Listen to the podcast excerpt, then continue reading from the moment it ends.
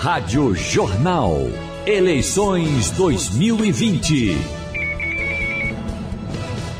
Olá, estamos começando agora o Resenha Política. Nesta quarta-feira é o dia do Resenha Política, mas hoje estamos também com um conteúdo especial, né, Jamildo? Muito boa noite para você, Jamildo Melo. Boa noite, Igor. Vamos lá. Jamildo Melo, do blog de Jamildo. E nós vamos já direto para os números da pesquisa Ibope uh, eh, JC Rede Globo.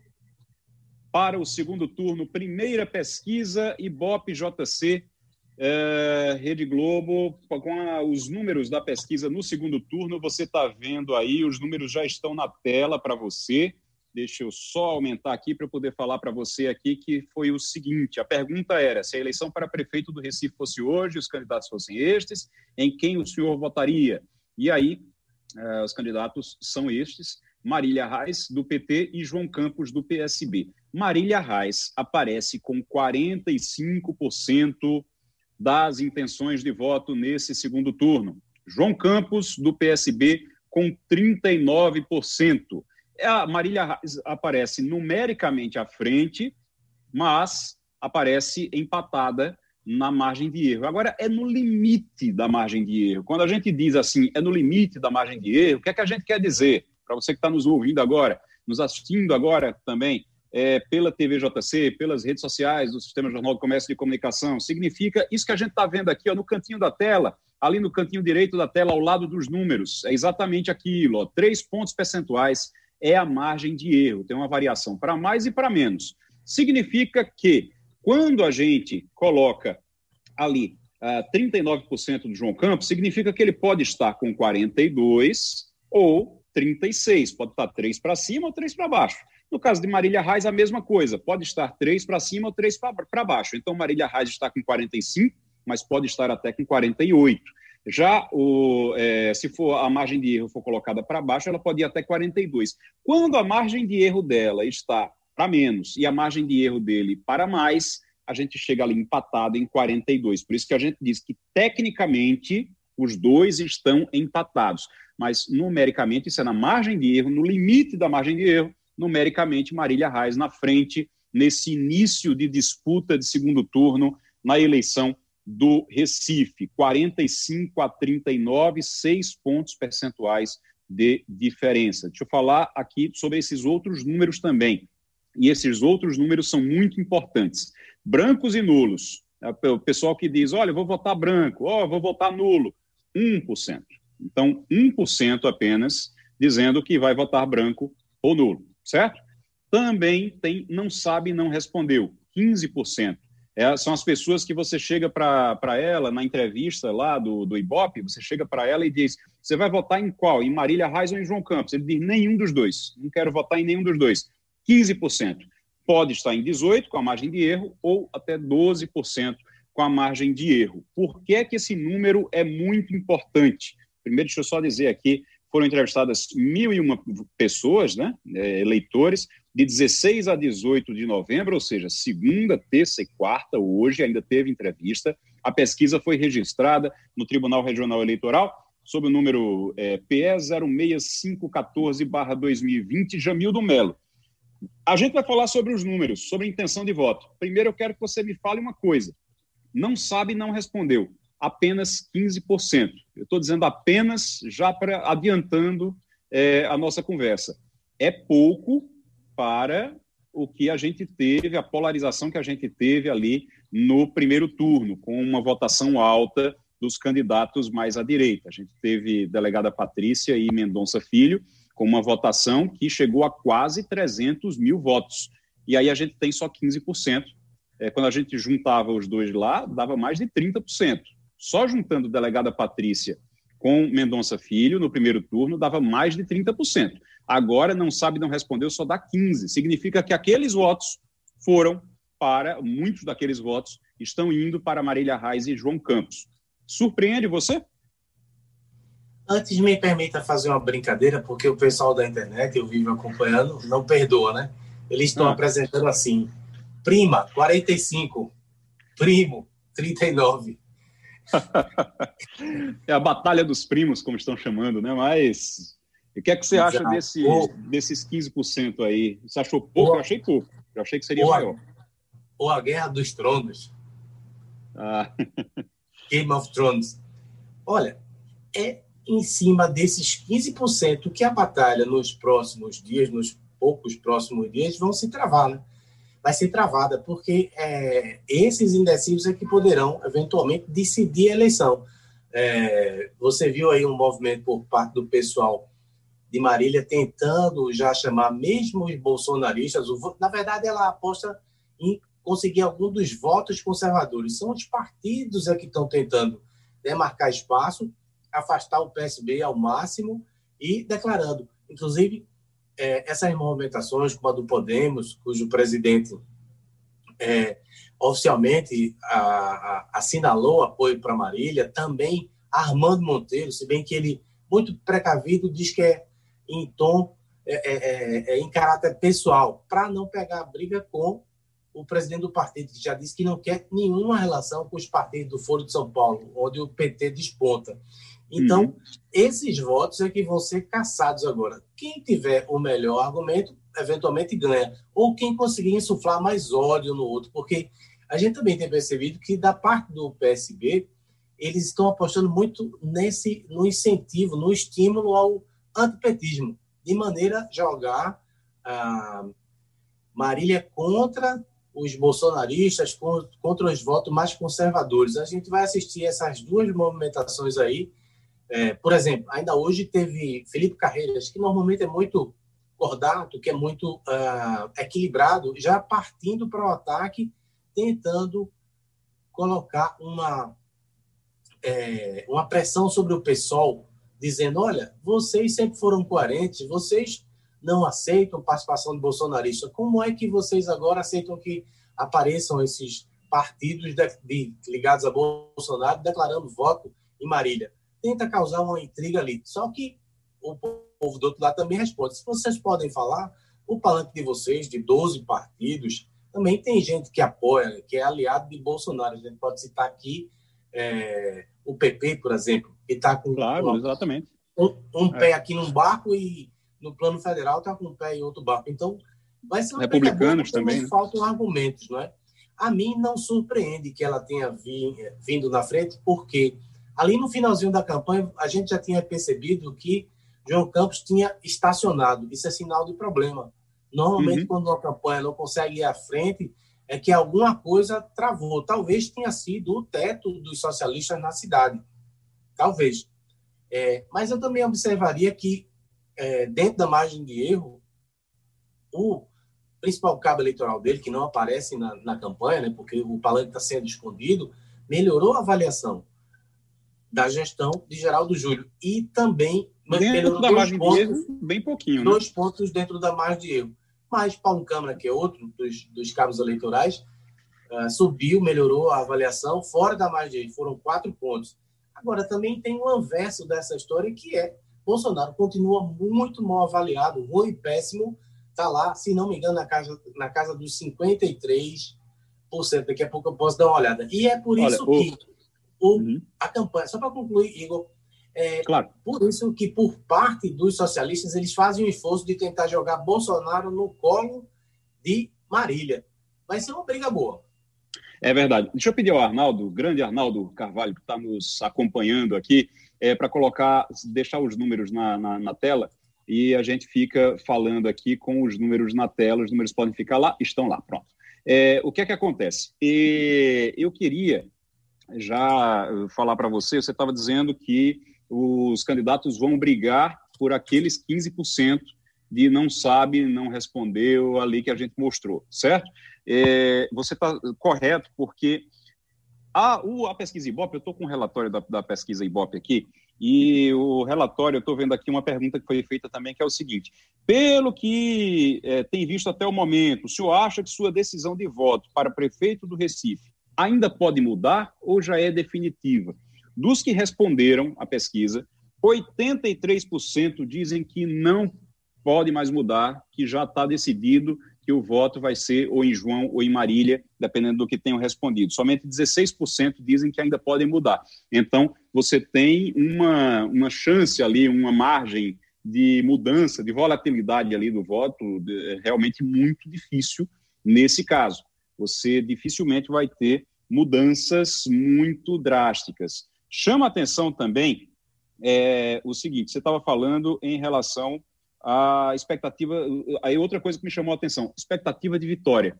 Expectativa de vitória é o seguinte: você tem lá, apesar de o resultado dizer que 45% vai votar em Marília Reis e 39% votaria em João Campos, 51% acreditam que João Campos ganha a eleição. Expectativa de vitória é de que João Campos ganhe a eleição. Então, é aquele eleitor que tem muito daquele eleitor que diz: olha, eu vou votar em Marília Reis, mas eu acho que João Campos ganha, porque ah, você tem aí tem a questão da máquina, tem a questão da, de estar no PSB, o PSB vem vencendo eleições já há muito tempo. Agora, o momento é um momento realmente crucial para o PSB, né, Jamildo? Eu acho que é um momento crucial para o PSB, porque se perder o Recife, e com a possibilidade de perder também Paulista, fica aí praticamente o, o, partido acho que vai ser a maior é a maior queda vai ser a maior queda da história do partido.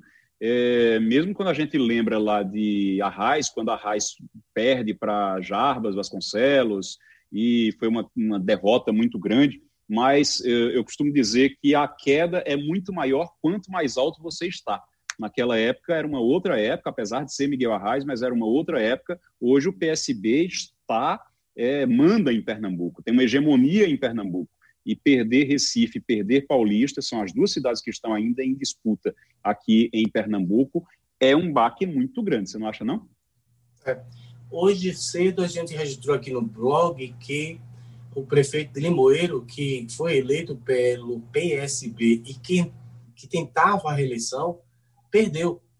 É, e perdeu para um candidato do Podemos, que é de orientação bolsonarista. O que é que isso representa? Ele não precisava anunciar hoje ou durante o, o, o, o percurso do segundo turno. Ao que parece, demonstra uma insatisfação, que não é só dele. A gente ouviu durante a campanha que várias e várias prefeituras ficaram chateadas porque não tiveram o apoio que João Campos teve. Ele teve 7 milhões para poder fazer a campanha. Você próprio escreveu na sua coluna que haveria um preço muito alto a ser pago se essa aposta exclusiva ou majoritária no Recife não se realizasse, porque você tinha outras cidades que precisavam de apoio, não tiveram, e numa eventual campanha para 2022 vai fazer falta. São esses apoiamentos que fazem a diferença na hora de é, conseguir é, manter o governo do Estado, em especial se essa, se essa derrota se configura, também é ruim, em especial para Geraldo Júlio, que é apontado como possivelmente um dos candidatos pelo PSB. É, eu lembro aqui também que a gente, logo após o primeiro turno, fez um balanço da região metropolitana e é, várias cidades importantes elas foram perdidas. Cabo é um bom exemplo, porque Isso, ela é densamente populada, é, tem muita população, é densamente povoada, é um colégio importantíssimo e estava na mão do PSB. É, e quando você junta com Suap, que junta ali com Ipojuca, que também não houve sucesso por parte do PSB, e o PTB de Armando conseguiu manter, é, vai criar uma força grande. Se você juntar com Jaboatão, que é outra cidade economicamente e politicamente importante, você vai criando um cinturão que vai sufocando os socialistas, apesar da importância do Recife. Você colocou muito bem, Paulista o candidato lá do MDB, por sorte do Palácio do Governo ou de Geraldo Júlio, é também um aliado. Caso perca Paulista, o PSB perca Paulista, pelo menos será para alguém que já foi, é, é, aliado, já foi inclusive da assessoria particular do governador, então não seria tão problemático, até porque o MDB está ainda, não digo ainda secando aqui, mas está fazendo parte da Frente Popular. Quando você olha isso tudo em conjunto, realmente é uma situação bastante diferente do que você assistiu anos atrás. Do, do lado de Marília, o que a gente consegue imaginar é que isso vai dar um gás enorme para a campanha. Já tinha Lula, não é? Fazendo campanha, ela dizendo que ia ganhar de virada. Ah, vai ser um diferencial enorme. Os socialistas vão ter que bater muito nela, vão ter que gramar muito para poder tentar reverter essa vantagem que não é pequena, né? Ô, Jamildo, deixa eu te falar uma coisa, porque me chamou, está me chamando bastante atenção nesses números, que é, a gente está falando aqui de votos totais, tá? A gente está falando de votos totais, não é votos válidos. Votos válidos, quando você pega votos válidos, você tem que tirar ali não sabe, não respondeu, você tira branco e nulo, você tira tudo, deixa só quem falou em João Campos, quem falou em Marília Reis. E aí fica 53 a 47, os mesmos seis pontos de diferença. Mas uma coisa que me chamou a atenção, que eu quero é, falar aqui, é a, a, o, o, extrato, né? A, quando a gente vai estratificar aqui, quem foi que votou, quem é que diz que vota em quem. Me chama a atenção questão de escolaridade, por exemplo. Eu estou com a pesquisa aqui. Você percebeu, você percebeu a escolaridade do, na, na pesquisa? Você tem uma ideia. Marília Reis, quando a, o entrevistado tem só ensino fundamental, Marília Reis tem 38%, e João Campos tem 52%. Muda. Então, João Campos tem maioria com quem tem somente ensino fundamental. Quando passa para o ensino médio, Marília Reis sobe. Marília Reis vai para 46 e João Campos cai para 35. Quando vai para o ensino superior, vai para o ensino superior, somente ensino superior, Marília Reis sobe mais ainda e João Campos cai mais ainda. Marília Reis teria 49% e João Campos 33%.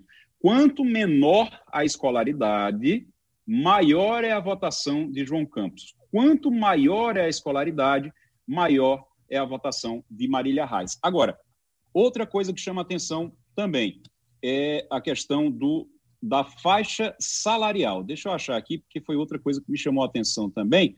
A renda familiar. Pronto. Olha só.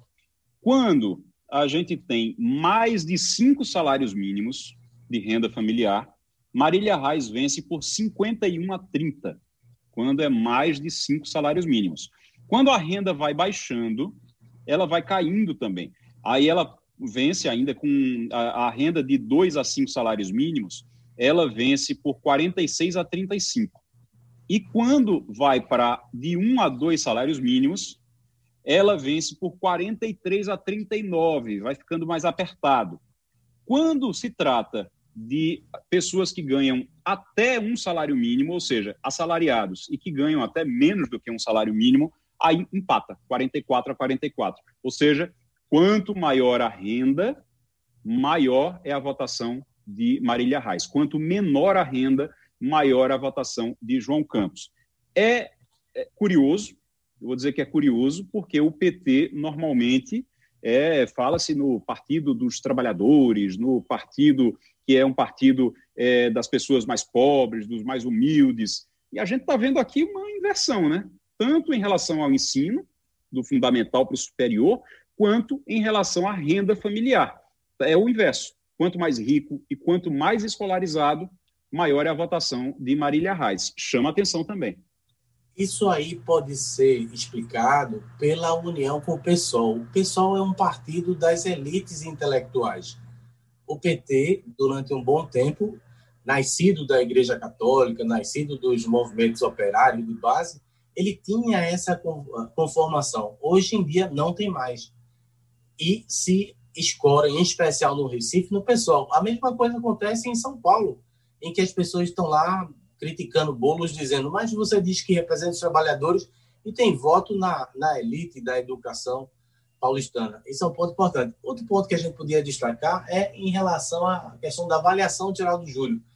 É, o pessimista... Ô, ô, Jamildo, Jamildo, Jamildo, rapidinho. É, mas só em relação a, a, a isso ainda, é, vamos... Porque a, toda a parte de avaliação é, da prefeitura, de, de governo, a gente vai, a gente vai ter somente os números completos, somente na após a, a edição do Jornal do Comércio de amanhã. Obrigado aí por me avisar. É, aí a gente não a gente não tem ainda a definição, a gente não tem esses números fechados ainda. Esses números eles estão fechados somente para amanhã. Amanhã a gente vai estar com, com os números e aí no Jornal do Comércio amanhã números completos é, dessa pesquisa do IBOP, IBOP JC Rede Globo. Agora você colocou um ponto muito interessante, que é essa coisa da união com o PSOL. Essa união com o PSOL, é, você disse que já estavam ali tentando criar uma intriga, estão procurando, buscando provocar alguma intriga ali. Se fez isso muito com o PSB, fez isso muito com a direita, né? No, no, no primeiro ah, turno.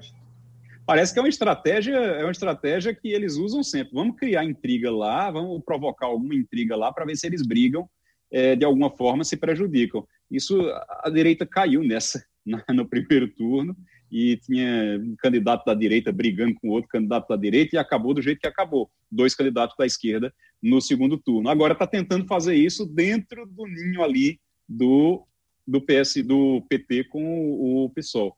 Mas eu acho difícil de, de, de, conseguir isso a essa altura, viu? Até com a expectativa de vitória é, que há, claro, dentro da equipe, do, da, dentro da coligação dela, né, nesse momento. Exato. É, por isso que o PSB tem e está fazendo que apostar no antipetismo. A única chance de realmente reverter isso é colocar o PT contra a parede colocar Marília contra essa parte da opinião pública que é mais conservadora e que não aceita o PT de, de, de forma alguma. É... Sabe o que é que eu acho difícil nessa, nessa estratégia? Eu acho muito difícil se conseguir fazer alguma coisa nessa coisa de apostar no antipetismo. Pelo seguinte, me diga uma coisa: é, a gente vai para os dois governos de Lula. O PSB estava onde? Estava lá, com Lula. É, inclusive, Eduardo Campos foi ministro de um dos governos de Lula, do primeiro governo de Lula. A gente vai para o primeiro governo de Dilma Rousseff. Onde era que estava o PSB? Estava lá com Dilma Rousseff. A não ser em 2014, quando Eduardo Campos resolveu ser candidato a presidente da República, e aí Dilma Rousseff deixou de prestar. Mas até então era a melhor presidente da face da Terra. De repente, Dilma Rousseff deixou de prestar e Eduardo Campos foi ser candidato à, à presidência é, da República aconteceu a tragédia e tudo mais. O PSB depois acabou votando pelo impeachment de Dilma Rousseff, mas não integrou o governo de Michel Temer e se reaproximou do PT. Em 2018, o PT lança Fernando Haddad para ser candidato à presidência da República. Quem é que estava lá com Fernando Haddad? O PSB, inclusive fazendo evento aqui. Então, o PSB prestava até 2018. Aí, depois, em 2018, depois de 2018, o PT passa a integrar o governo do Estado aqui, porque participou da eleição de 2018 aqui com Paulo Câmara, e o PT passa a integrar também a prefeitura do Recife. Aliás, ainda tem gente do PT, ainda tem petista no governo. É, na prefeitura saiu o secretário, mas estava até bem pouco tempo atrás, até alguns dias atrás, estava também. Então, os petistas, eles servem, faz 20 anos, há 20 anos que os petistas eles servem, a não ser em alguns períodos eleitorais. E agora é muito esquisito, muito estranho o PSB chegar agora e dizer: não, o PT não presta mais, o PT é corrupto, o PT é isso, o PT é aquilo. É meio complicado de você usar esse argumento, porque é, a não ser que você estivesse falando com espelho, mas como você está falando com outros seres humanos, vão responder. E a resposta com certeza vai ser essa olha, prestava antes, agora não presta mais? É isso? Complicado, né? É, no plano nacional, a gente acompanha isso há um bom tempo, os petistas sempre colocaram o PSB numa situação de satélite. Só muito recentemente foi que eles conseguiram sair dessa posição de, de satélite. Aqui em Pernambuco ocorria justamente o contrário o PT sempre ficava a reboque do PSB. Inclusive, eu lembro de Eduardo Vivo dizendo: eu não me relaciono com a petezada, meu papo é com Lula, eu tenho acesso direto a Lula. E Lula até ajudava que dizia: Eduardo Campos é um achado de Deus. É como é, se fosse meu filho, né? É, é o filho que eu queria ter e não tive. É muito nessa linha. Então, as coisas mudaram desde então. E aí você está vendo agora essa guerra entre os clãs ou entre esses partidos quase irmãos assim, siameses. Deixa eu aproveitar e colocar um pouco de factualidade aqui.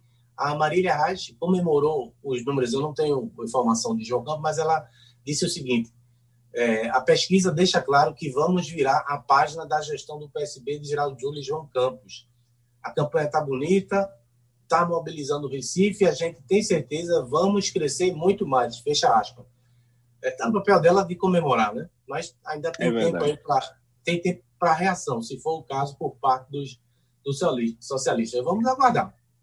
Vamos aguardar. Olha, antes de encerrar, deixa eu lembrar que estaremos juntos amanhã, 10 e meia da manhã, junto com os candidatos na Rádio Jornal. É, primeiro debate, atenção, viu, gente? Pessoal que está assistindo, primeiro debate do segundo turno com os candidatos à Prefeitura do Recife na Rádio Jornal. É, vai ser o primeiro debate da, da, do Sistema Jornal do Comércio e Comunicação na Rádio Jornal amanhã e terça-feira que vem na TV Jornal. Estaremos juntos nos dois, viu, Jamildo? Participando também, participando ali nos intervalos lá na TV, mas amanhã, próximo encontro então, amanhã, 10 e meia da manhã, transmissão aqui para toda a rede social do Sistema Jornal do Comércio e é o embate, o primeiro embate dos candidatos.